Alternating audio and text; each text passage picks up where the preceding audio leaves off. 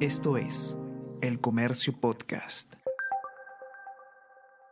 Buenos días, mi nombre es José Manuel Romero, periodista del Comercio, y estas son las noticias más importantes de hoy, viernes 28 de abril. Crisis migratoria se agrava. Tensión en la frontera aún no se resuelve. Extranjeros varados intentaron entrar al Perú desde Chile. Hubo enfrentamientos entre migrantes y la policía. Gobierno chileno llamó a consulta a su embajador en Lima. Primer ministro Otárola pidió al presidente Boric que solucione sus problemas y no los tire a nuestro país. Vizcarra se vacunó con dosis destinadas a los investigadores. Denuncia constitucional por vacuna gate. Según Fiscalía, habría abusado de su cargo para obtener inyecciones para él, su esposa y hermano.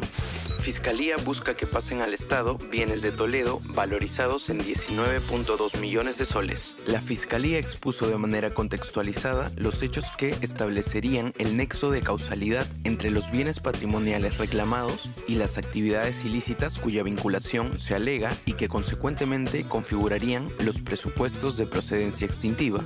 Inicialmente, la demanda presentada por la Fiscalía había sido declarada inadmisible a través de la resolución número 1 de fecha 31 de marzo último. Sin embargo, fue subsanada adecuadamente.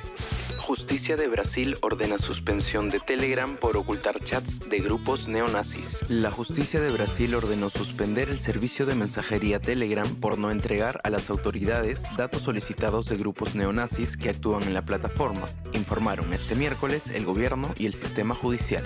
Regatas gana 3 a 1 a Alianza y se corona como tricampeón de la Liga Nacional de Voley. Este jueves 27 de abril, Regatas Lima derrotó por 3 a 1 a Alianza Lima en el primer extra game de la final de la Liga Nacional de Voley. El conjunto chorrillano remontó tras empezar perdiendo en el Polideportivo de Villa El Salvador, con parciales de 25-17, 25-18 y 25 a 20. El Comercio Podcast.